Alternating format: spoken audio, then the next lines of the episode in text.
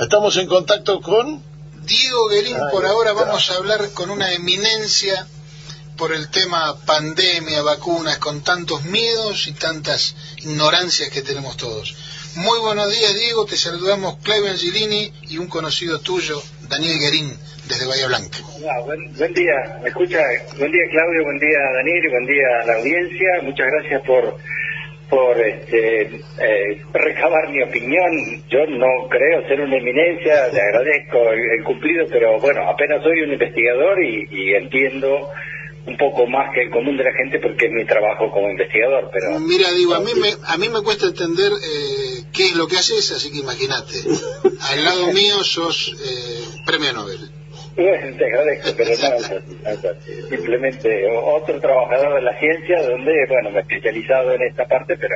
Por supuesto. Pero eh, sí es cierto que estoy, estoy preocupado por la pandemia, por sus, consecuencias sociales y, y sanitarias, pero bueno, lo mío es eh, trabajar en el laboratorio y, y tratar de dar soluciones, no a esta, porque no estoy trabajando sobre sobre el SARS-CoV-2, que es este virus que produce la, la COVID-19, sino otros virus y otras enfermedades. Pero ¿Sabes lo que eh, pasa, Diego? Que estamos en, en un país en donde, y con todo el respeto del mundo, ¿eh? en donde el DIPI habla de virología, o donde una conductora de televisión toma la bandina en cámara. Entonces, es necesario, sí, sí, sí, es necesario la palabra autorizada para para dar certidumbre, ¿no? Y, y bueno, y de las incertidumbres también saber que existen.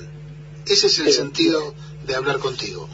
Bien, gracias Claudio. Eh, yo voy a dar la certidumbre que tenga y lo más importante eh, creo es eh, acotar las incertidumbres, que es lo que por ahí la, los charlatanes este, utilizan ese campo, digamos, de incertidumbre de la ciencia como para poder decir a veces cosas que no tienen sentido. Pero bueno, vamos a, tratar de echar un poco de luz sobre las cosas que sí sabemos y, acotar o aclarar las cosas que no sabemos.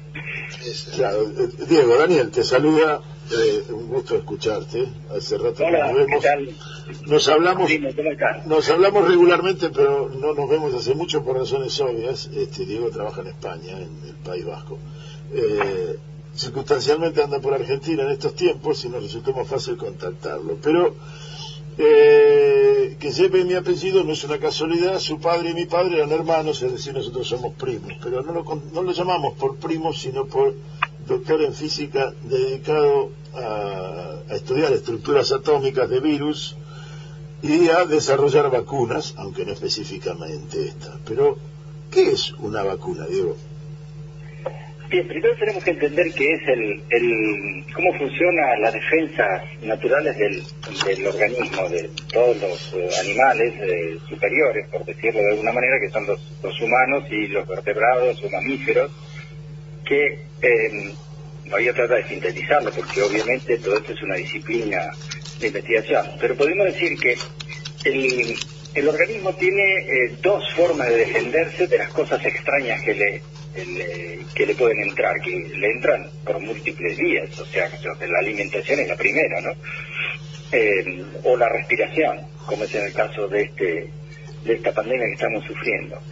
Eh, o porque te hagas una, una lastimadura en la piel, entonces se rompe esa barrera y te pueden entrar bacterias, te pueden entrar virus, te pueden entrar hongos, eh, muchos microorganismos que al encontrar un, un terreno propicio o un ambiente propicio dentro de nuestro cuerpo, eh, porque hay nutrientes, hay buena temperatura, hay humedad, entonces ahí se desarrollan y el proceso por el cual se desarrollan es invadiendo tejidos, invadiendo células. Entran dentro de la célula, generalmente, y, terminan eh, destruyendo la célula porque, claro, porque la parasitan, ¿no? Y, la utilizan para reproducir eh, el patógeno de que estamos hablando, como digo, sea un virus, sea una bacteria, sea un hongo. Entonces, ¿el organismo cómo se defiende de eso? Bueno, tiene ah, dos, dos formas que se denominan, una que es, es la que la que viene evolucionando junto con, con nosotros mismos, que se llama el sistema inmune innato, y otro que es el sistema inmune adquirido, que ese sí se puede estimular a través de vacunas. Eh, la respuesta que tiene el organismo es variada, pero lo que más conocemos es, son los anticuerpos. Los anticuerpos que es una, una molécula muy pequeña que anda dando vuelta por todo el torrente sanguíneo, que lo producen un tipo de células, eh, glóbulos blancos, especializados, y, y esos, esos anticuerpos son producidos cuando eh, otras células del organismo reconocen al patógeno o al virus que está entrando. Entonces dice, ah, acá tenemos un virus, le sacan un poco la radiografía de ese virus y entonces fabrican anticuerpos para poder atacar o reconocer, más que todo reconocer a ese virus que acaba de entrar. Eso, eso se llama la respuesta adquirida, precisamente porque es, una consecuencia de que el sistema haya reconocido una molécula extraña, un, patógeno extraño, y pone toda una maquinaria celular para este, generar esos anticuerpos. Pero naturalmente, y como dije antes, por una cuestión evolutiva, nosotros hemos evolucionado eh, juntamente con todos estos eh, patógenos, el organismo tiene memoria y es lo que llamamos innata, o sea, porque cuando nosotros nacemos ya tenemos esos mecanismos incorporados. Eso es lo que, ese mecanismo innato es lo que puede diferenciar que algunas personas eh, contraigan el, el SARS-CoV-2, el virus este que produce la COVID-19, y no sufran nada o simplemente el mismo organismo a través de su su mecanismo innato lo, controla la enfermedad, ¿no? Controla, ni siquiera se declara la enfermedad, controla el, invasor y lo destruye, e, evitando que se pueda, que pueda colonizar algún tejido como pueden ser los pulmones. Bueno, entonces, ¿qué hace una vacuna? Una vacuna opera sobre, bueno, vacunas hay de distintos tipos, podemos decir que hay vacunas que son preventivas, como el de la viruela, por ejemplo, o el de la poliomielitis, que es una vacuna que que eh, nos dan y nos eh, produce una, un efecto protector ante el virus que pueda venir. Pero hay otras vacunas que son de tipo terapéutico y también, se denominan este, eh, inmunoterapias, por ejemplo. Pero más o menos vacunas podemos decir que las que estamos más acostumbrados a recibir y que nos dan en el colegio son vacunas para prevenir, no para generar una respuesta inmune adquirida y poder este, atajar, eh, recibir, cuando recibamos ese, ese eh, microorganismo externo, eh, el organismo esté preparado, nuestro cuerpo esté preparado para evitar que la, se instale la enfermedad, ¿no? Y de esa manera se puede erradicar la viruela o se puede prevenir, por ejemplo, el virus del papiloma humano que genera un tipo de cáncer, se puede, bueno, hay muchas vacunas y, actúan de dos maneras distintas, o generan anticuerpos o, o curan a la, a la célula enferma. En algunos casos sí, en algunos casos se puede hacer, se puede hacer este, tratamientos inmunoterapéuticos con algo que se denomina vacuna o es, es, un terreno un poco debatido ese, pero bueno, lo que podemos decir es que las vacunas que ahora estamos necesitando son vacunas que nos protejan. Que nos protejan de, de, una, de, un virus. Ahora, vos hablaste en, términos generales de bacterias y virus, y tiene que haber una diferencia entre ellos. Sí, sí, sí, hay, hay diferencia. ¿Cuál sería? Bueno, el virus podemos decir que en general son mucho más pequeños en tamaño. Las bacterias son como si fuese una célula nuestra, como una célula un poco más grande que un glóbulo rojo, que un glóbulo blanco. Las bacterias pueden ser también muy variadas, pero la bacteria tiene eh, cierta autonomía para reproducirse. Se divide como si fuese una bacteria, se divide en dos y hace dos, dos bacterias. Eh, a través de, un bueno, de, ese mecanismo que estoy diciendo, que es un mecanismo de división celular. Eh, parecido al que utiliza nuestro, nuestro organismo en casi todas las células.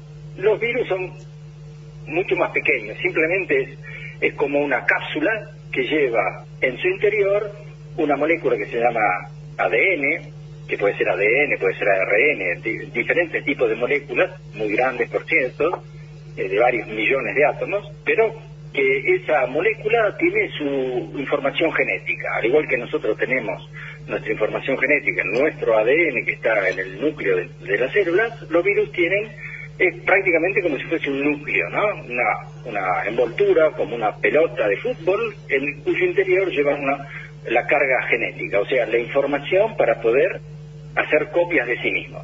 Lo que pasa es que un virus no tiene toda la maquinaria molecular como para poder hacer copias de sí mismo, como si lo, lo pueden tener las bacterias. Las bacterias eh, se reproducen en una sopa que tenga azúcar o que tenga nutrientes y las bacterias se reproducen, por eso en las aguas estancadas encontramos muchas bacterias o simplemente... Pero los virus necesitan invadir una célula, necesitan invadir para captar toda la maquinaria celular, eh, no solamente los nutrientes, sino la maquinaria celular y poder hacer copias de sí mismo. Y por eso la célula termina eh, eh, destruyéndose, porque la célula deja de cumplir sus funciones específicas para poder mantener su, su propio ciclo biológico y el virus aprovecha, digamos, o, utiliza hasta un tipo de sedante, se puede decir, para eh, eh, sedar a la propia célula y ponerla a su disposición para empezar a hacer copias, por cierto, miles de copias, cientos de miles de copias, eh, de sí mismo, hasta que la, célula termina estallando y liberando al medio cientos de miles de, virus que, empiezan a invadir la, la zona vecina, ¿cierto? A ver, para, a ver, intento pasar en limpio. Una bacteria que se la Escherichia coli es una bacteria de nombre conocido por todos. Esa bacteria se desarrolla en, aguas estancadas. Se desarrolla en muchos, lugares donde haya nutrientes para alimentar la bacteria. Eh, la bacteria en sí misma... Autónomo, podemos decirlo de alguna manera, autónomo. necesita nutrientes que le permitan reproducirse, que no necesariamente son un organismo humano. Bueno, eh, no es eh, no no son no, no, necesariamente sobre un organismo humano exacto. Puede producirse en cualquier agua estancada agua que tenga nutrientes este un, jugo gástrico que en cualquier lugar donde pueda hasta inclusive puede eh, mantenerse en una forma latente por mucho tiempo hasta que luego, dadas las condiciones, se, reaviva. Se reaviva, es como, como una semilla que se siembra y se reproduce y crece. Ahora, el, el virus necesita, para infectar humanos, el virus que infecta humanos necesita células humanas. Necesita células humanas o cualquier otro tipo de células. Porque, por ejemplo, hay virus que atacan bacterias. Ajá. Porque, porque es más pequeño, como yo digo. O sea, los virus, hay virus específicos que atacan bacterias se meten dentro de una bacteria y la bacteria empieza a producir virus. Pero eso no ocurre al revés, por una cuestión de tamaño y por una cuestión del, ciclo de virus. por eso dije, el virus necesita entrar dentro de una célula, sea una célula humana, una célula vegetal inclusive, o una célula eh, mucho más elemental como puede ser una bacteria, para que esa célula le provea toda la maquinaria para hacer copias de sí mismo. El virus no puede copiarse a sí mismo necesita eh, toda la asistencia eh, molecular que eh, contiene una célula. Ahora, suena entonces un poco más probable o más sencillo, no sé qué, palabra usar, el combatir un virus que una bacteria. Mm, no, no, no. ¿No es así? Tratándose de cuestiones biológicas, no hay nada sencillo. No no, porque además uno tiene que pensar que tanto las bacterias como este virus que nos está atacando ahora es algo dinámico. Nuestro comportamiento también puede modificar el ciclo de vida, como lo estamos viendo eh, ahora con la pandemia. Ustedes, ustedes piensen que si cuando se descubrió el virus eh, en, China, en Wuhan, eh, hubiésemos entrado en una, en una, este, en un confinamiento estricto de 15 días, no hubiese existido esta pandemia. Pero eso, por nuestros hábitos humanos, obviamente no es imposible poder hacerlo, porque hay otro tipo de intereses que no es solamente eh, eh, preservar la salud de la gente. Acá hay otras otras cuestiones que son tan importantes como que la gente esté viva o no. Entonces, y esta pandemia hubiese desaparecido simplemente 15 o 20 días después de haberla detectado. Es decir, que el virus necesita sí o sí de vida, en este caso, humana, para seguir reproduciéndose. Exactamente, exactamente. Y cuanto más dure esta pandemia, eh, más vamos a tener que convivir con este virus, porque esa es la cuestión. Si no lo frenamos, el virus sigue cambiando. Por eso estamos hablando ahora de la cepa brasilera, de la cepa del Reino Unido. Hay varias cepas que son, son pequeños cambios que tiene el virus que de alguna manera eh, logra burlar eh, las defensas que generan las vacunas que están se están produciendo ahora. Que con lo que decís, digo, entonces, aquella persona que por determinadas circunstancias no quiere vacunarse, está atentando contra la interrupción de la pandemia, entonces. Sí, sí, por supuesto, claro que es así.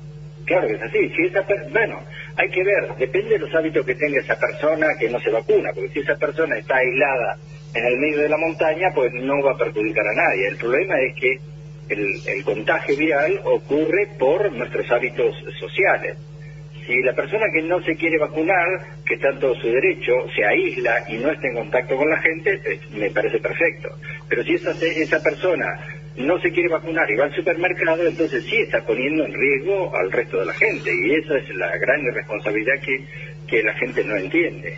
Que uno es un ser biológico y, y como tal también deja rastro vital mientras va caminando por ahí, porque respira, porque escupe, porque hace pis, porque toca el, el, picaporte de la puerta. Entonces nosotros somos un, una, una fuente de infección también. Eh, de este virus y de todos los demás. Por eso también nosotros ahora estamos este, adquiriendo formas de conductas que son muy saludables, como el uso del barbijo, de la, del tapabocas, cuando eh, veíamos películas, por ejemplo, de Japón o de, o de la China en el día, mira esto, esto delirante que van con la, con, qué ridículo, van con el, con la mascarilla por, por la calle y sin embargo es un hábito muy saludable. Cuando uno está enfermo, no contagiar a los demás. Eh, el... Y te hago una pregunta de, de, ética, es de bioética, esta, ¿no? obviando el, el, derecho, o lo legal, eh, la vacunarse, ¿es un, derecho o es una obligación?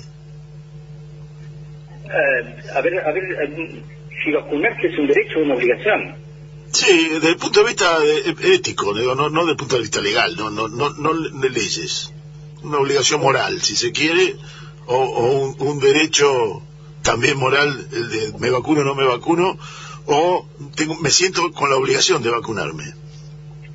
Bueno, voy a dar una opinión personal, no. Obviamente que sí. No científica, porque eso, digamos, las cuestiones éticas dependen de un montón de factores ideológicos, por ejemplo, qué sé yo, matar también es una cuestión ética y sin embargo se ha matado en nombre de, del Estado, en nombre de dioses, se sigue matando y eso se considera dentro de lo ético para aquellos que, que asumen esa, esa forma de pensar.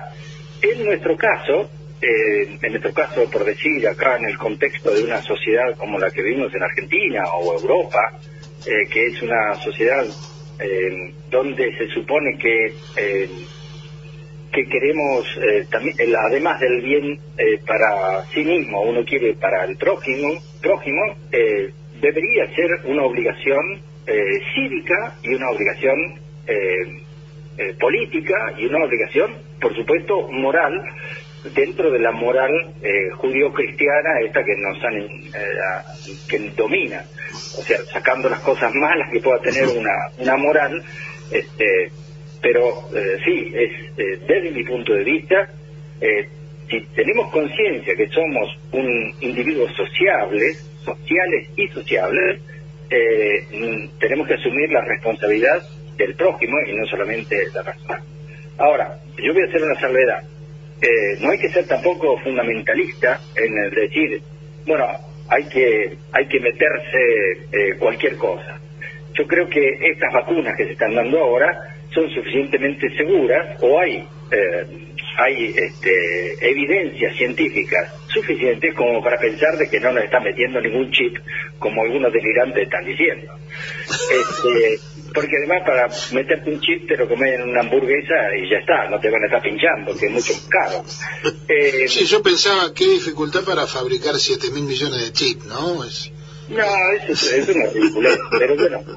Pero volviendo a tu pregunta, yo entiendo que sí, que, que si que es, es una obligación de, de aquellos que vivimos en sociedad, que vamos al cine, que vamos al supermercado, que llevamos a nuestro chico a la escuela. Eh, sí, eh, y un derecho también, un derecho de todos aquellos que, que entendemos que es la única herramienta, la vacuna es la única herramienta para protegernos y para evitar a contagiar a, otros, es un derecho que, que, tenemos. Y por eso también ahora, en esta pandemia, se ha puesto de manifiesto el, las que las diferencias económicas eh, en un mundo globalizado eh, tiene algunos que son eh, privilegiados, ¿no? Por ejemplo, los, países que fabrican las vacunas ya, tienen dosis para, para, para vacunar cinco veces a la población, mientras que otros países como, como nuestro, o, inclusive como España, estamos mendigando que no se vacune.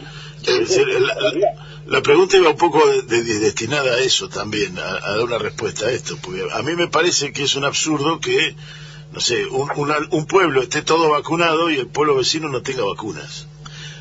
Porque con eso el virus va a seguir circulando. El virus va a seguir circulando porque circula con las personas, claro. Exactamente, es, es, una, es un contrasentido de defensa, de, es un contrasentido de defensa que el vecino no se vacune. Claro, yo creo que el capitalismo extremo ya atenta directamente contra el género humano, ¿no? Porque esto de los ricos nos vacunamos y los pobres que se embromen, este, bueno, los ricos se van a volver a contagiar. Es así de simple, por lo que decís. Eh, sí, es así de simple. Si los ricos, o tal vez lleguemos a alguna de esas este, sociedades distópicas en, cuales, en la cual los ricos viven en un satélite alrededor de la Tierra al, al recuerdo de la contaminación y la radiación, es posible que tendamos a una sociedad así tan este, ridícula como esa. Sí, como de hecho pasa con la gente que se encierra en un country por la inseguridad. Exactamente. en algún momento hay que salir del country. En algún momento hay que salir del country, sí. Este, y además, yo, yo lo siento por eso, pero realmente es, una una forma de sociedad muy miserable esa, ¿no? Totalmente. Ese aislamiento no, no conduce nada más que a, perder eh, calidad de vida que está afuera en la naturaleza. Seguro. Digo, si bien ya lo contestaste y para despedirte, quiere decir entonces que estamos tranquilos, todas las vacunas que están circulando, la Covishield, la eh, de Gamaleya, etcétera, la AstraZeneca, etcétera, etcétera, todas son probadas y seguras.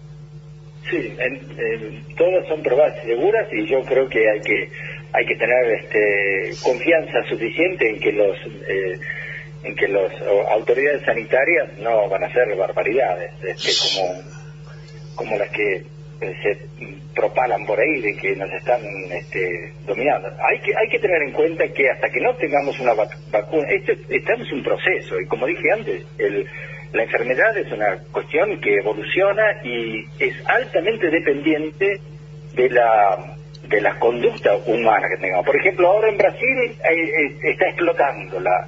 Entonces, si vamos a Brasil, claramente ponemos en riesgo eh, a nuestro regreso la, nuestra propia familia. Entonces, ese tipo de, de sentido común, por ejemplo. Totalmente, totalmente. y, pero bueno, sin entrar a, valorar, digamos, alguna de esas conductas, lo que hay que tener presente es que es que mientras no tengamos las herramientas científicas como para poder controlar estas enfermedades, lo único que, podemos este, recurrir es a, medidas que son por ahí medievales, como decir la aislación, la separación social, eh, lavarse las manos y poco más. Y con eso, como ya dije al principio, si hubiésemos hecho eso eh, durante 15 días, esta pandemia hubiese, hubiese desaparecido. Bueno, digo, te, te despedimos, te agradecemos inmensamente este rato. Bueno, espero haber sido un poco útil para mm, dar una, una opinión. Este, puedo decir que sí, que entiendo un poco más de vacunas y de eh, y de cómo funciona este, este mecanismo, digamos, que se está implementando ahora con su deficiencia, pero lo que sí puedo recomendar sin lugar a dudas es que la gente se tiene que vacunar. Con una vacuna u otra, estas que están circulando son todas este, mucho mejor que no vacunarse. ¿Algún efecto negativo que puedan tener? Sí, como cualquier medicamento, es cierto.